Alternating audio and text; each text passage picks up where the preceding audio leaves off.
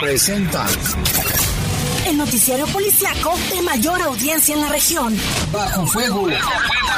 Notas, comentarios y más. Jaime Ramírez, Lupita Tilano y Lalo Tapia. Trabajamos en conjunto para mantenerte informado de los sucesos más importantes ocurridos al momento. Ocurridos al momento. En Bajo Fuego, tu opinión es importante. Comunícate al 477-718-7995 y 96. WhatsApp 477-147-1100. En Bajo Fuego, esta es la información.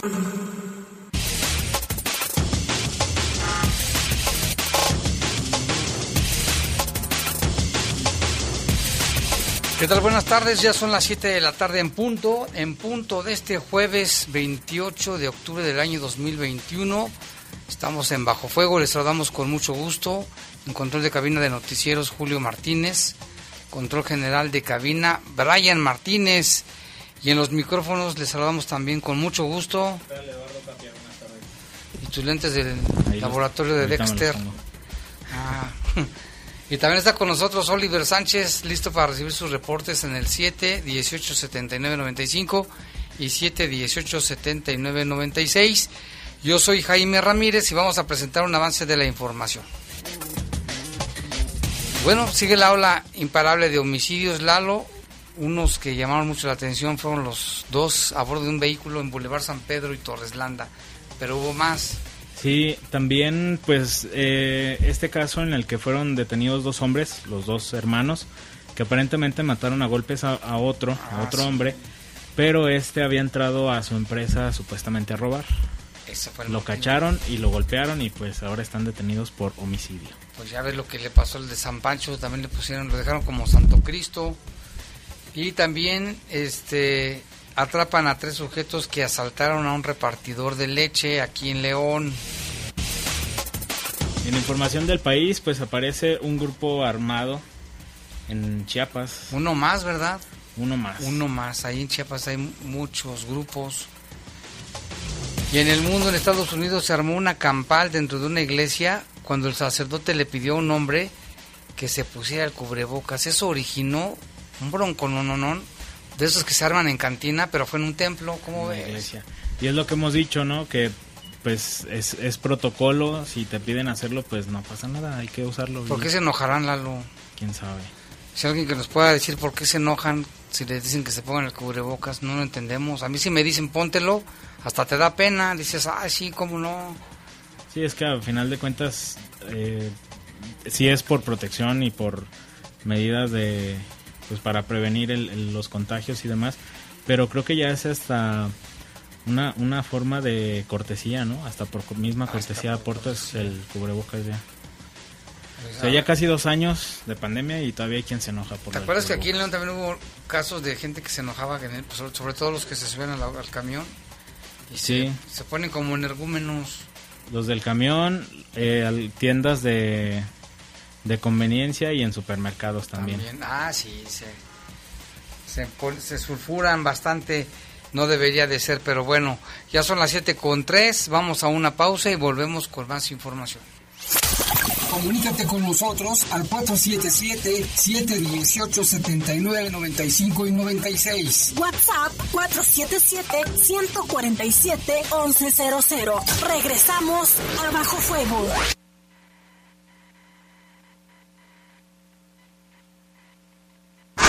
En el poder de las noticias. Poder de las noticias. Y bajo fuego.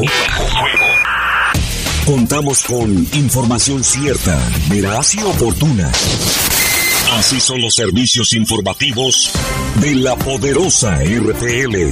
100% confiables. Confiables, confiables. ¿Quieres especializarte en derechos humanos? La Procuraduría de los Derechos Humanos del Estado de Guanajuato, PRODEG, te invita a cursar su especialidad en derechos humanos con validez oficial. El periodo de admisión será del 4 de octubre al 15 de noviembre. El programa académico y las bases las encuentras en www.derechoshumanosgto.org.mx. En Caja Popular Santa Margarita apoyamos el crecimiento personal y familiar de nuestra gente. Te invitamos a nuestros talleres de manualidades, inglés, además ballet, zumba, taekwondo, fútbol y próximamente danza polinesia y guitarra. Informes al 477-770-0550 o en nuestras redes sociales Caja Popular Santa Margarita. Somos una caja autorizada por la Comisión Bancaria y de Valores.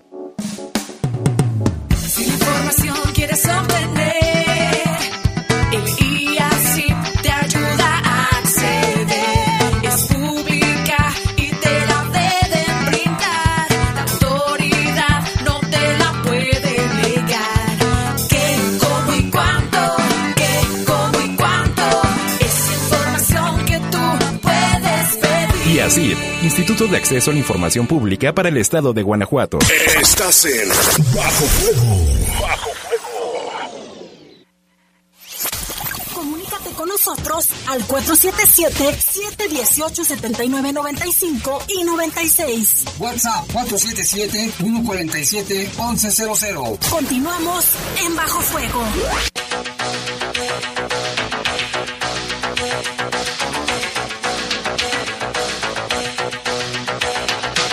Son las 7 con 6 minutos, vamos con información del país. El, el, grupo armado de Altamirano, que salió a la luz pública hace 20 días, difundió ahora un nuevo video en el que advierte al gobierno de Chiapas y al Congreso de ese estado que no permitirán la elección de sus autoridades por dedazo.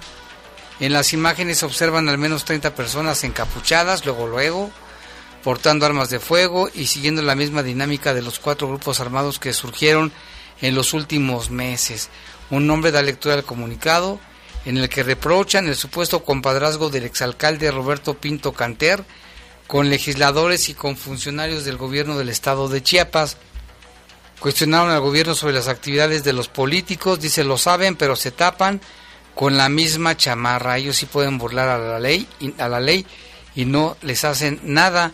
En el tema de los legisladores que los representan y no pertenecen a ningún municipio indígena, como el caso del diputado federal Roberto Antonio Ruibío, dijeron que, que nos enseñe su milpa o que hable en lengua tojolabal o tzetzal, que son nuestras lenguas de estos estados, a ver si el Tribunal Federal Electoral abre sus ojos y aplica la ley tal y como debe ser. Él no es indígena, es rico, por eso logró comprar la ley y su diputación. El grupo hizo hincapié en que no permitirán que sigan sentados en la presidencia puro Caxclán, que quiere decir en su lengua adinerados. Uy, aquí hay muchos Caxclán, aquí en Guanajuato, los, y políticos y empresarios. Los tetzales y tojolabales nos vamos a defender como sea, no se va a permitir que sigan por dedazo. Estos encapuchados son señalados por tener presuntos vínculos con el ex candidato a la alcaldía por el partido de Chiapas Unido, Gabriel Montoya, y aceptó dejar el cargo por, para negociar la libertad de su esposo, Gabriel Arroque Tipacamú, que está retenido desde el pasado 30 de septiembre. Pues otro grupo más ahí. Chiapas no se ha podido calmar desde los zapatistas, ¿verdad? Sí, ya desde... Bueno, desde más atrás, es que se quieren independizar. Exacto. Y bueno, más información. Eh, la Fiscalía General de la República desmintió rumores que se habían dicho sobre el joven José Eduardo Ravelo, que, eh, que, fue bueno, que falleció en Mérida el 21 de julio. Se había acusado a policías de haberlo agredido y violado, sin embargo la, la Fiscalía General de la República declaró que no encontró evidencia de nada de ello. La Fiscalía detalló que el joven falleció debido a una neumonía no relacionada con algún, algún golpe recibido durante su detención. La, también la fiscalía indicó que elementos precisamente del, pero del estado de Yucatán falsearon dictámenes periciales y presionaron ilícitamente a testigos para poder para proceder penalmente contra los policías municipales que detuvieron al joven y a quienes la madre de Ravelo señaló por supuestamente torturar y violar a su hijo. Por ello, las autoridades o la Fiscalía de la República informó que ejercerá acción penal en contra de los tres funcionarios de la Fiscalía Yucateca y continuará investigando una posible negligencia médica por parte de médicos del Hospital General del Estado. A través de sus redes sociales indicaron las autoridades se determinó a través de periciales en medicina la situación de salud de la víctima, lo cual se omite por respeto. Se llevaron a cabo también testimoniales de personas que convivieron con él en los, en los meses previos a su muerte. Entonces ahora van a investigar a los estatales. A los funcionarios estatales. Pero es que la mamá decía que el hijo eso le había dicho, ¿te acuerdas? Sí. Pero no se comprobó nada, entonces ¿por qué hicieron tanto relajo? Pues ojalá que, digo, ya sea, si ya trae la investigación ahora la Fiscalía de la República, pues que se llegue a, A, lo- a la verdad. a ¿no? la verdad, porque también si no le hicieron nada, ¿por qué dijeron eso? Y más los, los estatales, ¿no? Que falsearon testimonios. Sí, el, el motivo del por qué hicieron ese tipo de cosas. Pues sí, ahí está acla- aclarada la, situación. Ya ves que pues todo el mundo se indignó, ¿no? Cuando supuestamente se hablaba de ello. Y de acuerdo con el Instituto Nacional de Estadística y Geografía, el INEGI, el COVID-19 fue la segunda causa de muerte en México durante el año 2020. Rebasó a la diabetes. ¿eh? En los problemas de salud, la principal causa de muerte fueron las enfermedades del corazón, que sigue siendo la primera causa de muerte en México. En segundo lugar, la COVID-19. El tercero, la diabetes mellitus. De estas muertes totales, el coronavirus representó el 18%, es decir, un total de 200.256 muertes en todo el territorio mexicano. Según las cifras proporcionadas por INEGI, durante todo el año se contabilizaron más de 1.086.000 muertes, de las cuales el 92% fueron por problemas de salud. Eso es muy alto, ¿eh?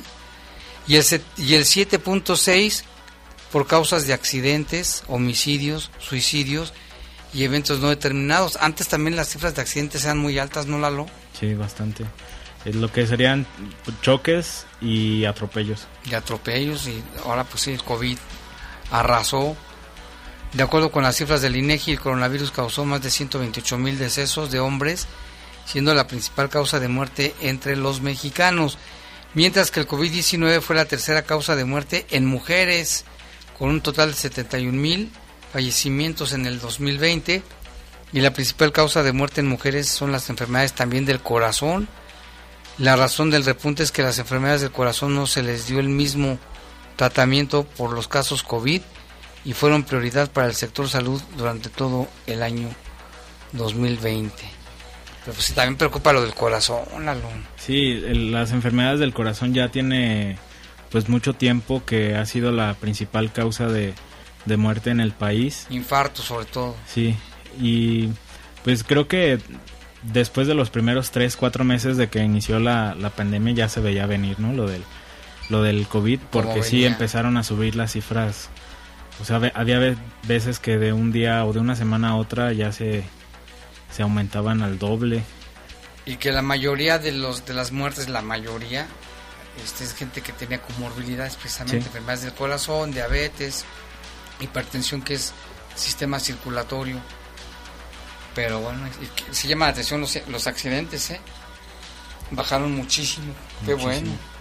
Y pues recordar también que, pues a pesar de que ya muchos estamos vacunados y demás, todavía hay que seguir con las, con las medidas. Sí, aquí ven, si quieren vernos, aquí estamos todos con el cubrebocas. Hasta el leoncito que está ahí de peluche también ya tiene su cubrebocas ahí. Con cubrebocas y de lejicitos. Y de lejos, sana distancia. Bueno, en otra información ya, noticias de, del mundo, la farmacéutica Merck acuerda que cualquier fabricante pueda producir su pastilla contra COVID. El Banco de Patentes de Medicamentos respaldado por la ONU ha anunciado la firma de un acuerdo de licencia libre de regalías con la empresa para facilitar el acceso mundial a este antiviral en investigación contra el coronavirus. Se trata de un acuerdo de licencia voluntaria sin pagar derechos con la empresa farmacéutica Merck para facilitar el acceso mundial a este medicamento antiviral que se administra vía oral, o sea, en pastillas. Se está probando en ensayos clínicos para el tratamiento de la COVID-19. De- eh, Este acuerdo apoyará a ampliar el acceso para el uso de monu- mon- molnupiravir. Siempre son Molnupira- bien extraños, ¿no? Molnupiravir. Molnupiravir en 105 países de ingresos bajos y medios una vez recibidas las aprobaciones regulatorias correspondientes. Directivos del Banco de Patentes señalaron que los resultados provisionales son convincentes y consideran que este eh, candidato a tratamiento oral es una herramienta potencialmente importante para ayudar a abordar la actual crisis sanitaria. La píldora pues reduce muertes y hospital- hospitalizaciones por COVID-19. Pues qué bueno, faltan algunos este ensayos todavía, Pero si esto es realidad, Lalo sería excelente, imagínate. apoyará bastante. ¿Recuerdas al inicio de la pandemia, antes de que se anunciaran las, las vacunas, que decían expertos que estaban trabajando pues prácticamente a marchas forzadas porque generalmente cuando una inyección o alguna vacuna sale al mercado eh, son investigaciones de años, entre 8, 5, 8 años y esto lo, lo hicieron en, en meses. Entonces creo que como dices Jaime, el, que ya esté en pastilla pues sería un avance gigantesco y que apoyaría obviamente sería más económico y que apoyaría precisamente a los países de más bajos recursos. Ojalá que pronto esté esto. Y qué bueno de esta farmacéutica que dice Merck. No hay bronca, se va a patentar en todo el mundo para que todo el mundo lo pueda hacer. Sí, exacto. Y pues ojalá, ¿no? Que pueda pues apoyar a que ya en todo el mundo sea se controle más esto, y que también, por cierto, defiende contra diferentes variantes ¿eh? de coronavirus esta, esta pastilla que va, ojalá que pronto salga al mercado. Vamos con otra información. En Estados Unidos, una misa en una iglesia católica de Washington, en Estados Unidos, se salió de control luego de que un hombre que no portaba cubrebocas provocara una batalla campal en el altar del templo. El sacerdote, quien oficiaba el servicio, le pidió que se fuera, pero este no le hizo caso y desató la furia de los feligreses se enojó. De acuerdo con medios locales, los hechos ocurrieron el 24 de octubre en la iglesia de San Francis Cabrini, en Lakewood. En redes sociales circula el video del enfrentamiento y en se aprecia cómo el sujeto sin mascarilla se levanta de su lugar, sube al estrado mientras el padre lee un salmo. Al verlo el religioso regresa a su lugar y le dice necesitas dejar la iglesia ahora mismo. Entonces el hombre se torna violento, comienza a señalar a todos y en ese momento un creyente sube también al altar y le pide que se vaya, pero el sujeto es necio no lo hace. Esta actitud hace que más de una docena de feligreses que estaban en la misa subieran también para intentar someterlo y lo lograron pese a que el agresor gritó que le quitaran las manos de encima. En pocos segundos el hombre ya estaba en el suelo, rodeado por los religiosos molestos quienes lo tomaron de las extremidades y al parecer se lograron sacarlo del templo. Todo esto ocurrió ante la mirada atónita del propio sacerdote y su compañero, quienes pidieron llamar al 911. En el lugar, además del encontronazo, había mujeres y niños asustados y llorando. Han de haber dicho que se le metió el diablo, ¿verdad?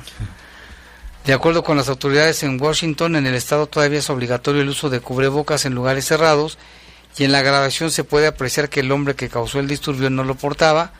Sin embargo, la propia iglesia dio a conocer después de que ese no fue el motivo por el que le exigían la salida al recinto. Entonces, ¿cuál sería? Resulta que el hombre tenía una restricción para entrar a la iglesia de, debido a que ya había causado problemas meses atrás, pues su hijo estudiaba ahí, incluso un par de días antes del altercado, el sujeto nuevamente ingresó y amenazó al sacerdote y al personal de la escuela. Tras el disturbio el pasado domingo el hombre fue detenido cuando lo sacaron los feligreses de la iglesia y se les acusó por allanamiento de morada. Sin embargo, salió libre tras pagar la fianza reportaron medios locales. Ahorita vamos a buscar el video. Pero sí llama la atención Pues más bien ya el, cubrebocas fue hasta casi un pretexto, pretexto.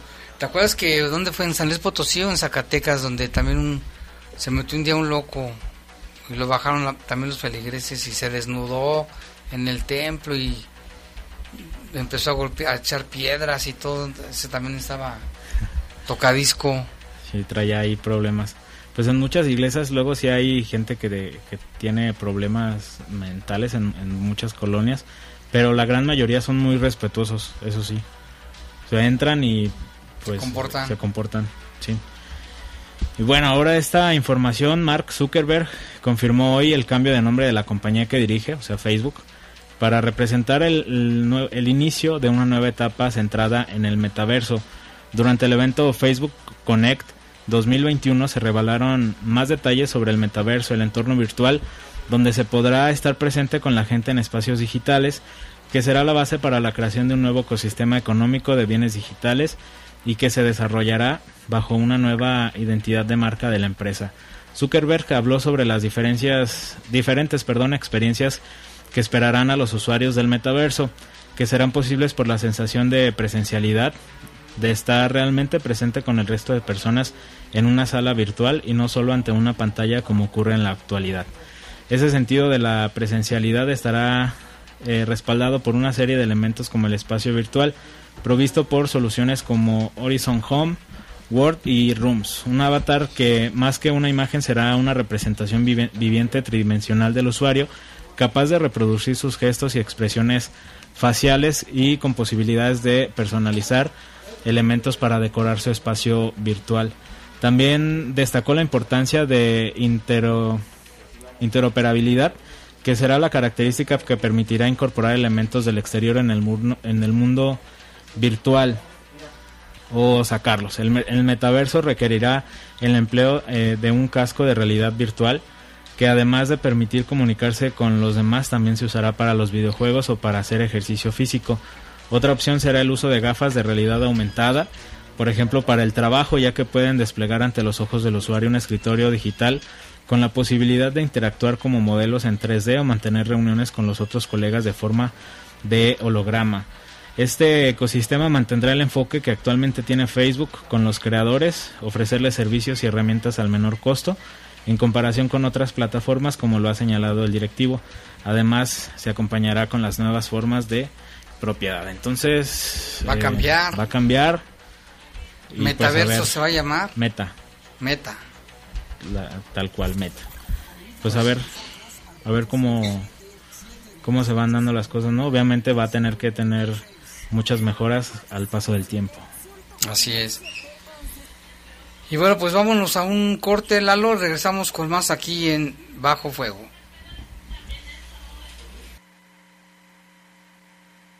18 79 95 y 96. WhatsApp 477 147 1100. Regresamos a Bajo Fuego.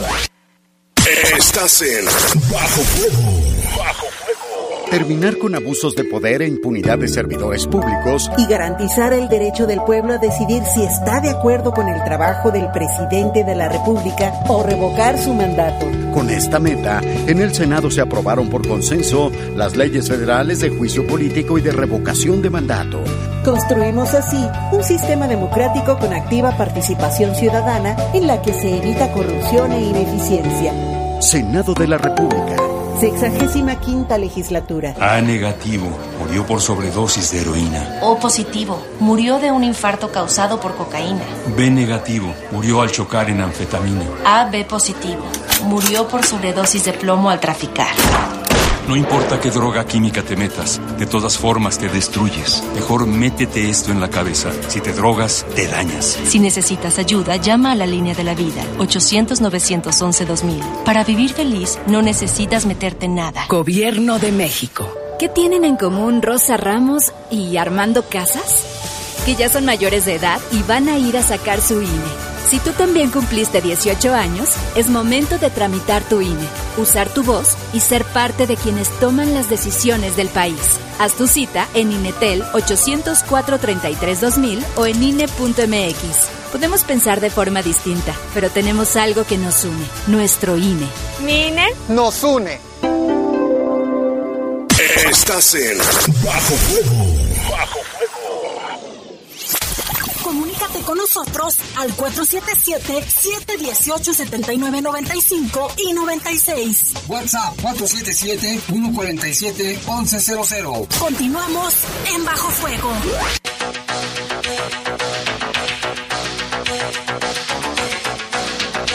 Bueno, ya son las 7 con 23 minutos. Vámonos con información local y regional. Lalo, pues esta ola de violencia y así va terminando el mes de octubre allí en la colonia San Isidro, uno de tantos casos, ahorita vamos a comentar más. Dos hombres murieron tras ser atacados a balazos. Las víctimas viajaban en un carro Jetta blanco sobre Boulevard San Pedro y al llegar casi al cruce de Torreslanda, los esperaba un hombre en una motocicleta. Se hablaba de que iban tres, no, Lalo, que iban dos en adelante y uno de atrás que alcanzó a correr. Sí, hay pues varias versiones. De hecho, a la vista solo se tenía el conductor, el conductor del vehículo el copiloto supuestamente estaba como totalmente recostado, entonces no se alcanzaba a, ver. Y pues no había mucha información en, ese momento. Obviamente los policías y tránsitos que estaban pues estaban muy eh, más preocupados de cierta manera pues el flujo de vehículos y todos los operativos que se estuvieron implementando tanto ahí en la colonia San Isidro como en pues en diferentes partes, ¿no? Prácticamente en toda la, la ciudad. Y, y por la hora, pues hay mucha gente, carros, gente. Fue poco después del mediodía. Y aparte, Jaime, eh, justo enfrente hay cámaras del C4. Entonces, deben de tener los videos, o deberían de tener los videos. Deben. Este. Y pues nada más, ojalá que sí sirvan las cámaras, ¿no? Ojalá. Y platicamos con algunas personas que por ahí trabajan. Es una zona comercial. Ahí se pueden encontrar restaurantes, tiendas, tiendas de artesanías, mucha infinidad de, cosas que hay ahí. Y platicamos con dos, dos personas que nos comentaron lo siguiente. Oiga, ¿me puede platicar qué es lo que pasó? ¿Dónde se encontraba usted cuando sucedieron estos hechos? Yo estaba comprando en el elefante, este, estaba comprando unas cosas aquí para el negocio cuando oí unos disparos, se dieron como cuatro. Después los muchachos empezaron a asomar, ya cuando se asomaron, dijeron, ah, como que sí pasó algo. Y decía la señora, se oyeron otros dos disparos y cerraron, dijeron, cierren la, la, la reja cerraron el portón todo, bajaron todo. Ya este, pues ya me cobraron y todo, y ya le dije, ya me salí, le dije, me abre por favor para salirme. Estaba apurada porque mi hija estaba aquí en el negocio. No, ya salí, ya vi que no, que todo estaba ahí, ya había gente ahí en la esquina, en el semáforo. Pues ya vi que estaban ahí en el carro dos, dos personas ahí fallecidas. Y ya me vine aquí al negocio. ¿Cómo cuántos balazos escucharon, me dijo? Primero cuatro y luego enseguida como dos. O sea, fueron como seis balazos. ¿Todos los negocios cerraron en ese momento? Sí, cuando yo pasé ya estaban cerrando aquí los del Pollo Feliz, los del restaurante, la vulcanizadora no, ellos se quedaron así, pero los otros grandes este, negocios sí los cerraron, no, Se escuchó muy fuerte, ¿verdad? Sí, sí se escuchó fuerte. Oye, ¿qué opina de esto que está pasando en León?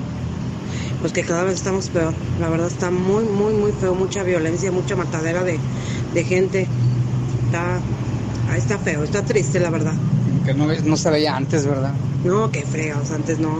Y ahora sí se ve mucha cosa, pues fea, cada ratito, pues ya diario. Diario no hay, si no es aquí, es en otro lado. Muchísimos muertos, diario. Muchas gracias. ¿Puedes platicar qué, qué pasó? ¿Dónde estabas tú cuando pasó este doble crimen? Aquí en el local. Estaba, fue a la vuelta, pasó un tráiler, pero yo había pensado que habían sido las llantas que tronaron. Pero no fue, ay no, pues ya de ratito vi que la gente iba caminando y así como, ¿qué pasó? Ya me asomé, ya le pregunté a la señora qué había pasado y ella me dijo, no, pues balacearon aquí a dos.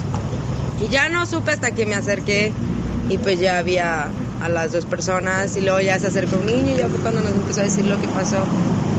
Que había, eran tres personas en el carro y que uno salió corriendo, se alcanzó a ir corriendo y a los dos pues sí los, los balearon, sí los balacearon.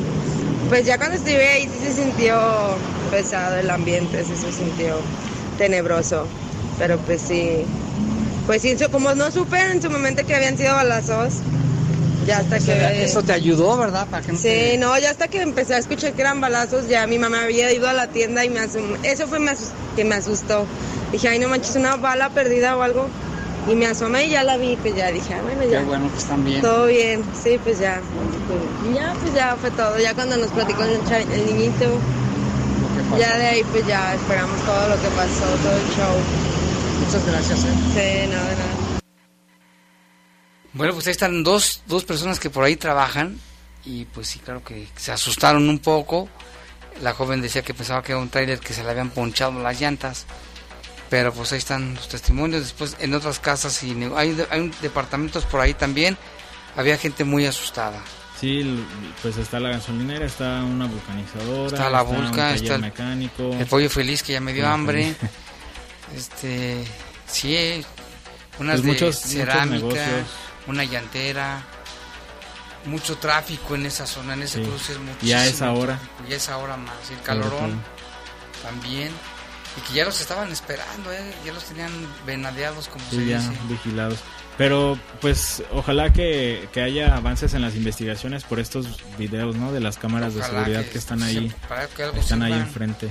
No hay identidad todavía, ¿verdad? No, confirmada no. Confirmada por parte de autoridades no. O sea, hay algunas pues ahí que circulan en redes sociales, pero no nada confirmado hasta el momento. Y mira, en otro caso, eh, reportado también el día de hoy, pero este fue muy temprano, fue como a las 6.30 de la mañana, en la colonia Ampliación Providencia, fue asesinado un hombre de 45 años ya identificado por familiares como Juan José. Según, este, según informaron las, las autoridades municipales, su esposa fue quien reportó al 911 sobre la localización de, del cuerpo de este hombre dentro del domicilio con varios disparos de arma de fuego. No se conocen datos sobre los responsables y los paramédicos que llegaron pues nada más confirmaron su, su muerte. Se aseguraron al menos nueve casquillos percutidos ahí en el lugar de, de los hechos y hasta el momento sin datos de los responsables. Este fue hoy, en la mañana. Ese fue temprano. Ese fue temprano. Y ayer, después, decíamos, Jaime, en el, al final todavía del programa que había sido un día muy tranquilo. Y, después de la noche, pues... siempre que decimos... Que, va a estar tranquilo, ya no hay que decir nada. Luego pasa, pasa ese, ese tipo de cosas. El primer reporte, que de hecho saliendo de aquí como a las ocho y cuarto, me fui para allá, a Brisas del Campestre fue una agresión contra seis personas, tres de ellas fallecieron ahí en el lugar de los hechos, es en un departamento de la calle Brisas de Horta. Y de los responsables se habla que llegaron varias personas en una camioneta Cadillac, una camioneta de lujo, con cristales polarizados. Subieron hasta el tercer piso de este, de este pues, edificio de departamentos y dispararon contra seis personas que estaban ahí. Se confirmó la muerte de tres entre ellos dos mujeres y una menor de edad, que es la única que ha sido identificada. Se llamaba Carla, tenía 17 años, presentaba pues varias lesiones en, en, la cabeza y en el tórax. Otra mujer de aproximadamente 25 años también falleció ahí en el lugar y un hombre y tres personas más, tres hombres de 17, 18 y 30 años fueron trasladados a recibir atención médica en condiciones delicadas. Eh, no hay detenidos y justo cuando estábamos ahí, Jaime, eh, se escucharon varias detonaciones que supuestamente habían sido realizadas en la colonia Paseos de las Torres, pero no se encontró nada y aparentemente más bien eran cohetes. Sí, desde anoche había cohetes, ¿no? Por lo de San Judas, yo creo, no sé, en varias zonas de León. Lo que sí llamó la atención, obviamente, de los que estábamos ahí es que hasta muchas personas, pues obviamente sí se asustaron y empezaron a correr también porque los, los de la Guardia Nacional que estaban ahí cuando escucharon, eh, luego, luego se, se, movilizaron. Entonces sí pensaron que habían sido pues detonaciones. es que ya no sabes. Sí, pero afortunadamente pues no, no, no fue, no fue nada. pues nada más esta agresión contra seis personas. Estaremos al pendiente de la evolución de, pues en, en el sentido de el estado de salud de los tres lesionados y esperando que no haya ninguna otra persona fallecida. Algo importante que da a conocer también las autoridades ministeriales es que dentro de este departamento se encontraron bolsas con marihuana. Entonces por ahí va seguramente el motivo del ataque. Entonces, muchos casos, muchos casos así suceden, no lo que encuentran. Exactamente. Droga, pues, no necesariamente, pero... Sí, lo que aquí, pues, lamentablemente, por lo menos dos menores de edad estaban en el interior de... Sin de verla otra vez. Exacto. Y el otro, pues, que ya habíamos mencionado antes, como a las 6.30 de la tarde, allá en un camino de terracería por la colonia Cristo Rey.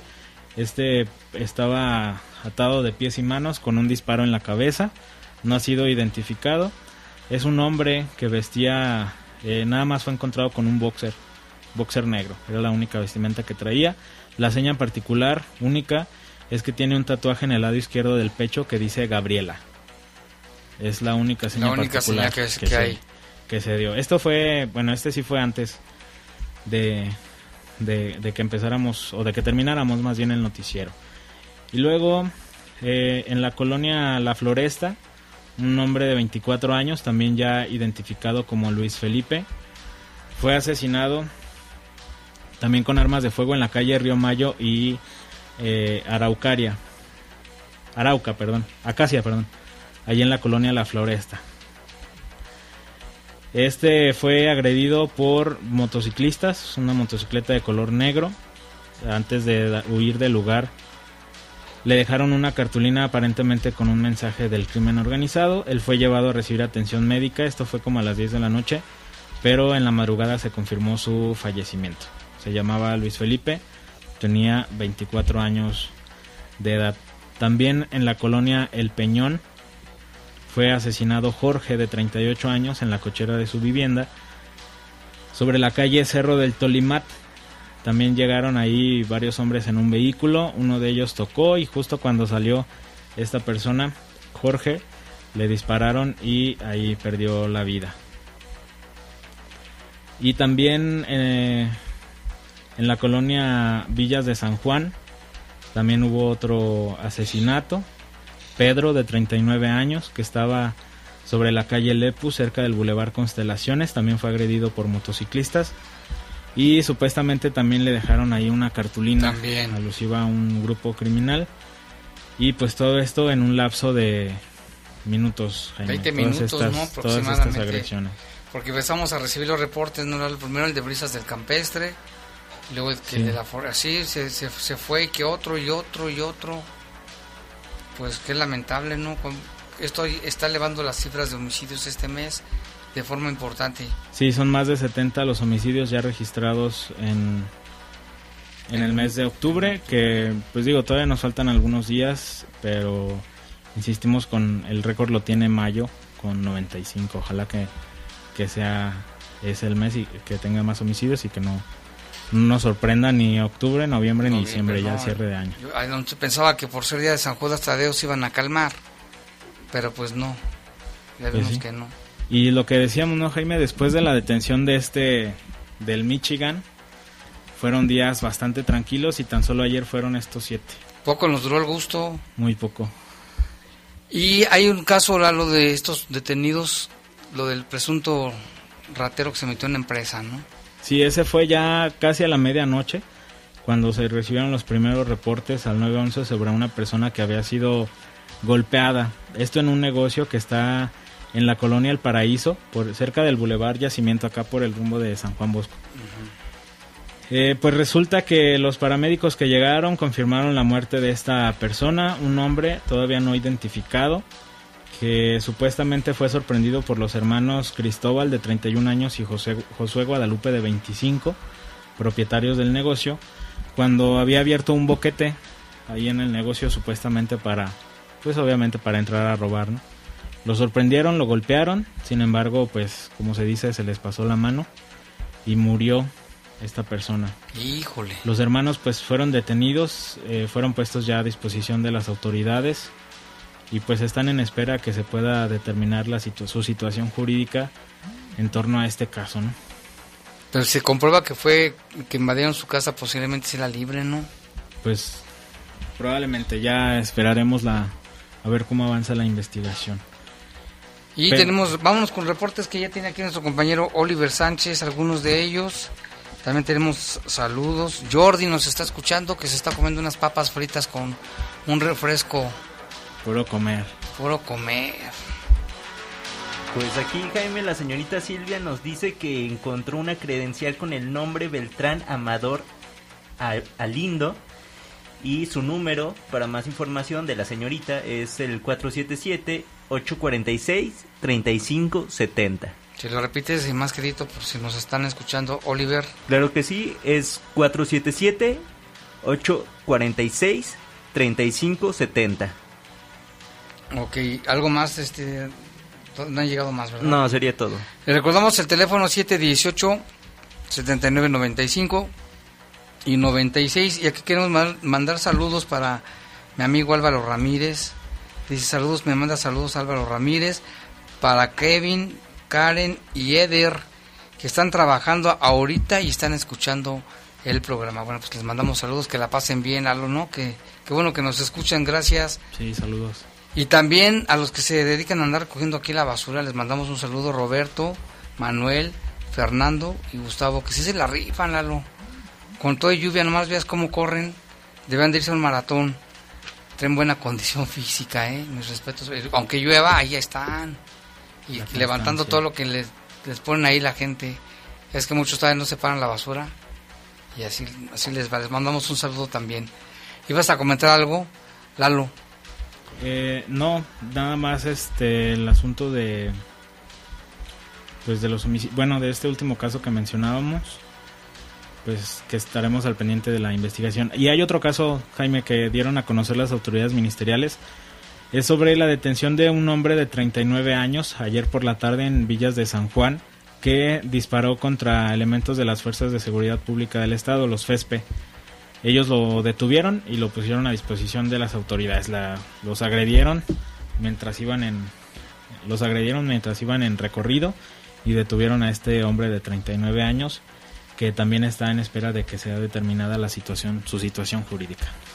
Pues muy bien, vamos a hacer un corte, pero antes también le queremos decir que tenemos nuevo teléfono para mensajes de WhatsApp únicamente para que lo apunte y nos mande comentarios, mensajes y críticas y todo, ¿eh? Aquí aguantamos de todo. Es el 477 495 1839 477 495 1839 es el WhatsApp de aquí de Noticieros. Lo voy a repetir 477 495 1839. Vamos a hacer una pausa, regresamos.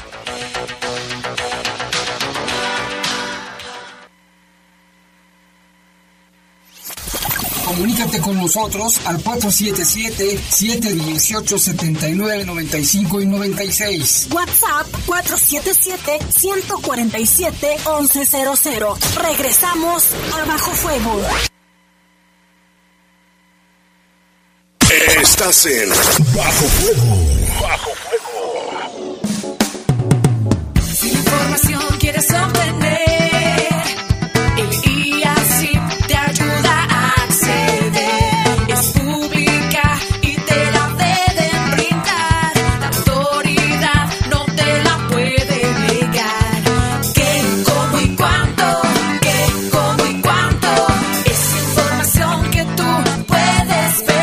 Instituto de Acceso a la Información Pública para el Estado de Guanajuato. La revocación de mandato es un derecho de la ciudadanía y en la Cámara de Diputados lo hicimos realidad. Ahora podemos decidir si la o el presidente continúa en el mandato por la confianza en su desempeño o deja el cargo de forma anticipada. Esta decisión popular ya se realiza en otros lugares del mundo y hoy es un derecho para las y los mexicanos. Cámara de Diputados, 65 legislatura. En el poder de las noticias. Poder de las noticias. Y bajo fuego. Contamos con información cierta, veraz y oportuna. Así son los servicios informativos de la poderosa RTL. 100% confiables. Confiables, confiables. ¿Quieres especializarte en derechos humanos? La Procuraduría de los Derechos Humanos del Estado de Guanajuato, PRODEG, te invita a cursar su especialidad en derechos humanos con validez oficial. El periodo de admisión será del 4 de octubre al 15 de noviembre. El programa académico y las bases las encuentras en www.derechoshumanosgto.org.mx. Estás en Bajo Fuego. Con nosotros al 477-718-7995 y 96. WhatsApp 477-147-1100. Continuamos en Bajo Fuego.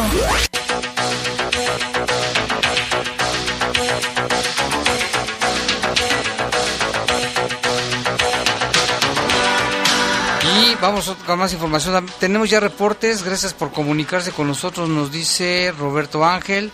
Ánimo, esta es la verdadera enfermedad, la violencia y la inseguridad. ¿Cuál COVID ni qué nada? Los gobiernos saben y controlan todo, dice Roberto. No, si existe el coronavirus, ¿eh? José Sí. Luis Arciga nos dice también, si existe. José Luis Arciga nos tiene un reporte, dice Jaime Ramírez, un gusto saludarte, pido tu apoyo para que la dependencia de Zapal nos apoye en la reparación de esta coladera que se encuentra en la colonia Paseos del Molino, calle Molino del Bajío, afuera del número 510. Saludos cordiales para todos ustedes, Dios los bendiga. Gracias por tu apoyo, José Luis Arciga. Muchas gracias también. Oliver, ¿tienes más reportes? Sí, Jaime, aquí una señorita de nombre Yolanda este, quiere saber si puedes repetir nuevamente el número que había dicho para los reportes. De- ah, sí, ok. sí, así es, de. WhatsApp. ¿Qué te dijo? Eh, si puedes repetir nuevamente el, El número, número. al aire. Ahorita lo repetimos. Tenemos otro, otro reporte. Buenas noches. ¿A dónde vamos a parar con tantos asesinatos? Espero que termine pronto estas cosas. Saludos para Lalo de León. Saludos. Te mando a saludar este León, me imagino que se llama, ¿no? Pues probablemente. Probablemente vamos a pasar el, número, pero tenemos una, otra nota importante, la Sí, luna hay- incendio. Hay, un caso que está también bajo investigación por parte de la Fiscalía. Eh, fue ayer más o menos a las 3.30 de la tarde cuando se confirmó que estaba una persona, una mujer de 44 años que se llamaba Rosa. Eh, estaba eh, dentro de un domicilio que, que se quemó allá en la colonia Calafia, que es en la zona de por Barranca de Venaderos. No, hombre, ese lugar está...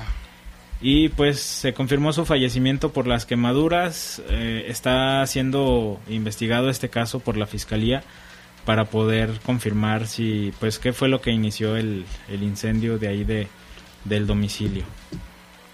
Y pues, no pudo salir ni nada, ¿cómo estuvo Lalo? Sí, pues es únicamente se había reportado el incendio y ya después del cuerpo pues no no informaron hasta después. Hasta después.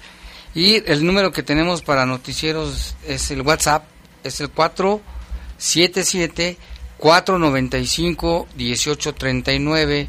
Lo voy a repetir, 477-495-1839. Y hay información también, lo de que la Policía Municipal logró la captura de tres presuntos asaltantes a un repartidor de leche.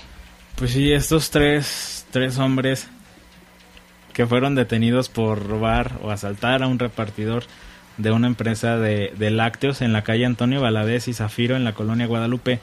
Se informó al 911 sobre el robo al, del condu- al robo del condu- al conductor de este vehículo de una empresa de lácteos.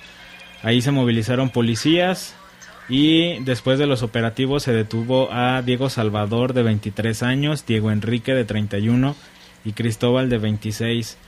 Le habían robado 7.092 pesos, se les aseguró también 8 teléfonos celulares y pues eh, los tres están a disposición de las autoridades ministeriales. Ministeriales. Y hay más reportes, Oliver. Oliver Sánchez. Eh, sí, aquí una persona nos dice que...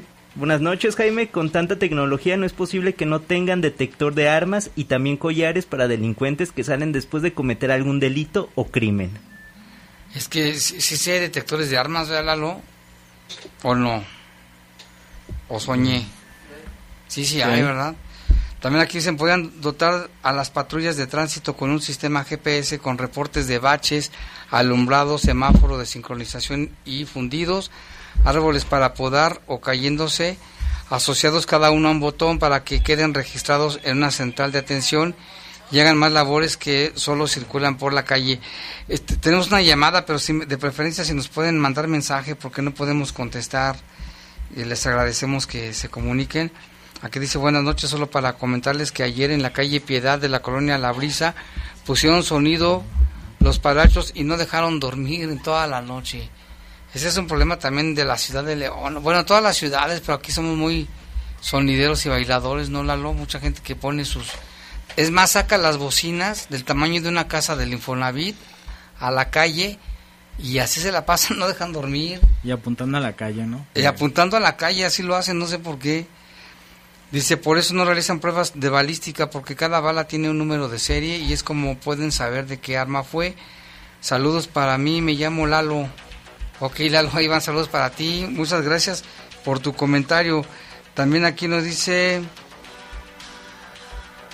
A ver, que el, nombre de la, que el nombre de la credencial del lector, este, Oliver, ¿qué dice ahí el mensaje? Ah, no, aquí nos dicen que el nombre de la credencial encontrada es Erlinda Amador Beltrán, en la colonia Héroes de Chapultepec. Ah, Erlinda Amador Beltrán, es la, la persona que te había llamado por el otro número.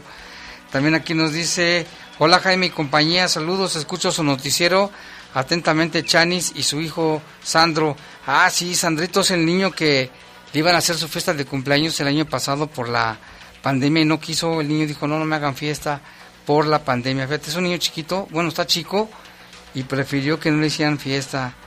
También aquí dice otro reporte, Oliver. Sí, este otro dice, este, buenas noches Jaime, saludos, aquí estoy a la escucha del noticiero. Saludos para todos los compañeros, para todos los compañeros de transporte público. Atentamente Rodrigo. Muy bien, Rodrigo, muchas gracias. Y sí, un saludo para los que van en el camión, en la oruga, en los taxis, Los que están en las taquerías ya también escuchándonos, les mandamos un saludo. Sí, los que estén trabajando todavía, si hay talleres. Muchas fábricas, talleres. fábricas. La gente que vaya de regreso a su casa, en fin, un saludo para todos ellos. Y vámonos con más información también. Elementos de la Policía Municipal detuvieron a una persona con dos armas de fuego. Lo que hablábamos, Lalo, de que hay muchas armas en la ciudad. En la Colonia Libertad, un hombre fue detenido por la Secretaría de Seguridad a través de policía por la aportación de dos armas. El hombre fue interceptado en la calle Congreso, Constituyente y Mina del capote de la Colonia Libertad. Se identificó como José Francisco, de 22 años, vecino de la colonia mencionada. Anteriormente, al momento de la detención se le aseguró un arma larga tipo escopeta, un arma corta tipo artesanal con seis cartuchos y las armas y el detenido quedaron a disposición de las autoridades correspondientes.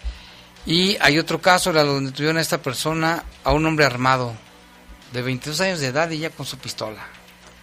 Pues sí, José Francisco, este jovencito de 22 años, fue detenido en la colonia Libertad después de que se reportara pues el 911 de, de que andaba armado en la calle Congreso Constituyente y Mina del Capote, ahí en la colonia Libertad, que es vecino de esa misma colonia. Se le aseguró esta arma larga tipo escopeta, otra arma corta tipo artesanal y seis cartuchos útiles, todo lo asegurado y pues este jovencito fue llevado o presentado ante las autoridades. Fíjate ya cuántos casos van y de 22 años y ya con una pistola. Y hubo otro también en Loma Dorada, mismo caso, 22 años, Osmar David, también se le aseguró un arma y también tenía 22 años. Eh, pues aquí el señor Beto nos dice que, hola Jaime, felicidades por su programa de Bajo Fuego. Ah, muchas gracias, les gusta mucho. Pero recuerde que ustedes también son parte del programa, ¿eh? no crean que nomás nosotros. Y acá también nos preguntan cuándo van a pavimentar. Nada más así dice que nos digan dónde va a ser. Buenas noches, aquí estamos al pendiente, gracias por la información.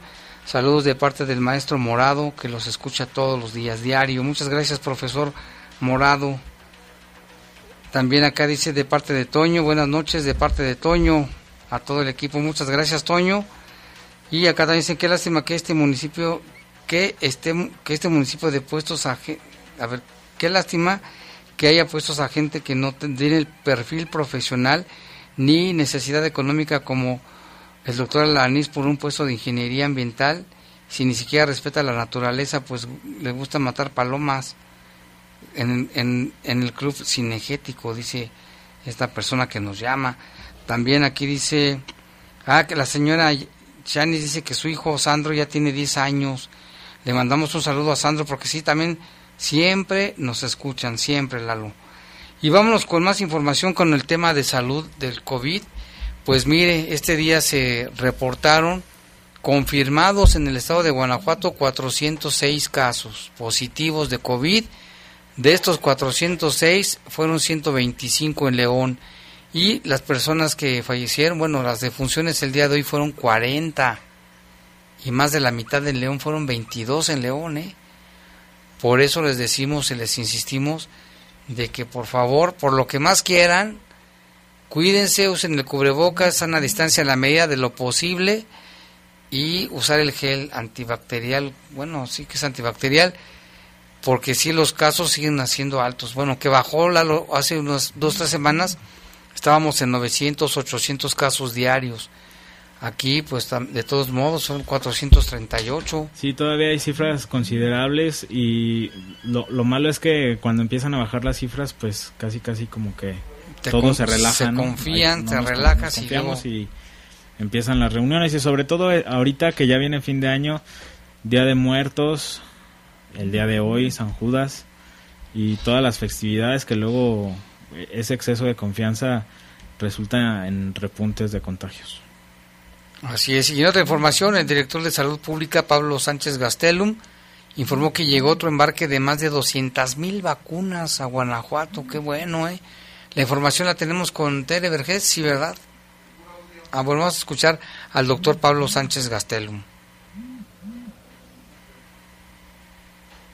Ayer el secretario ya hacía la aclaración, empezó a llegar a Guanajuato una remesa de arriba de 274 mil dosis de, de vacunas, que yo creo que está muy bien para empezar.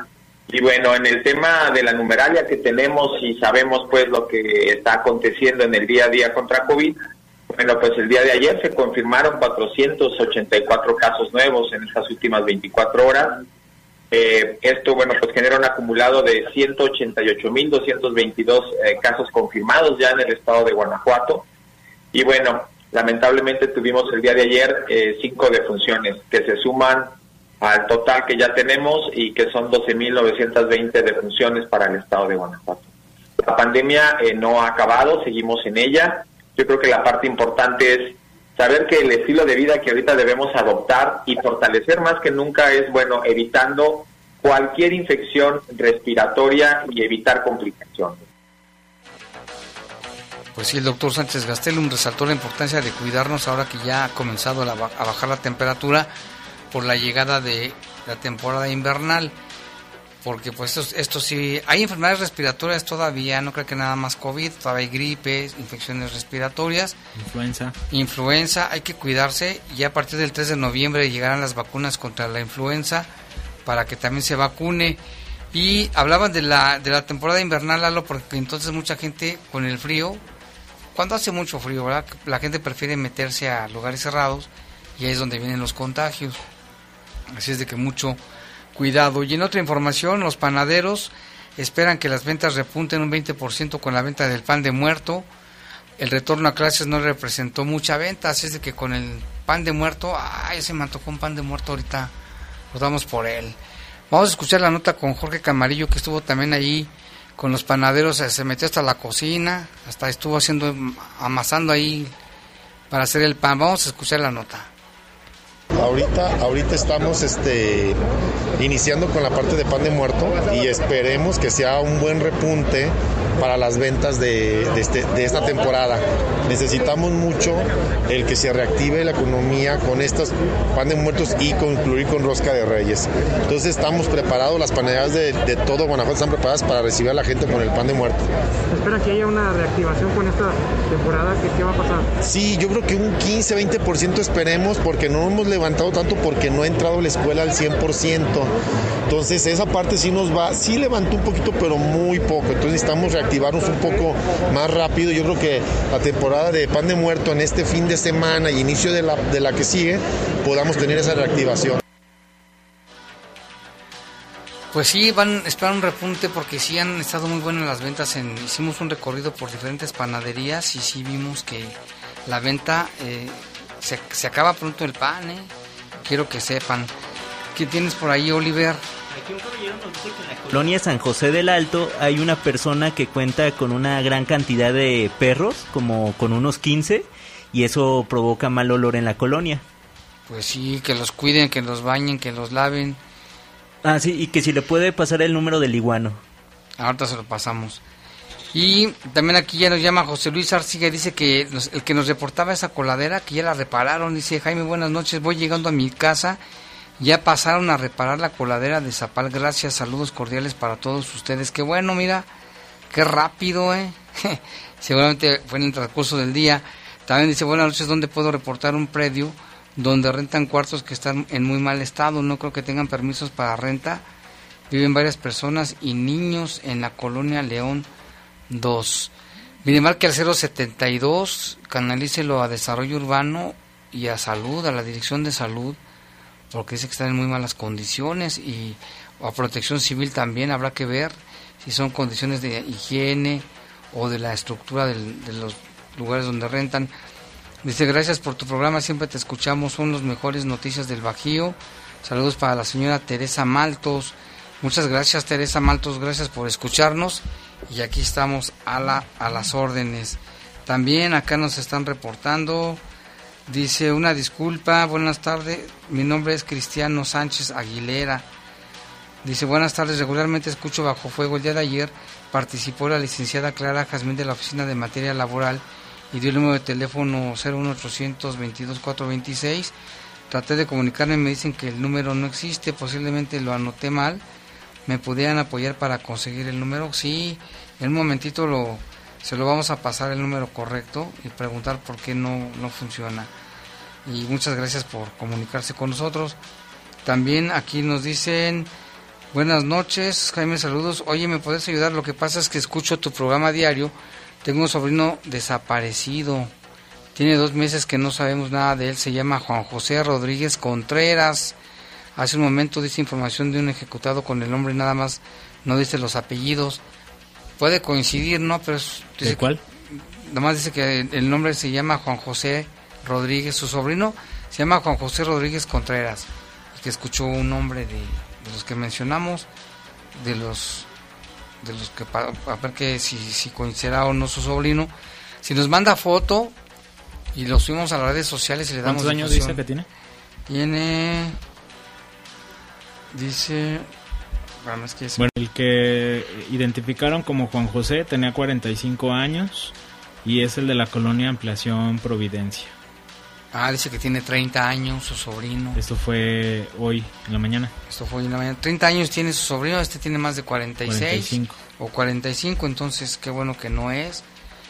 También aquí dice, buenas tardes, yo no alcancé a ver mi reporte, pues ya casi termina bajo fuego, pues es importante, pero ya será mañana, buenas noches. Pues ya leímos el reporte, ya nos lo hubiera mandado, ¿verdad? Este, muchas gracias. Ya nos vamos.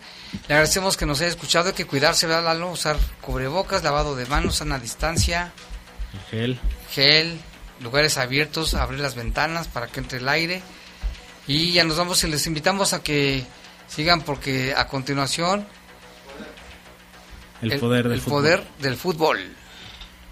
Los servicios informativos de la poderosa RPL presentaron El noticiario policiaco de mayor audiencia en la región. Bajo Fuego. Gracias por tu atención.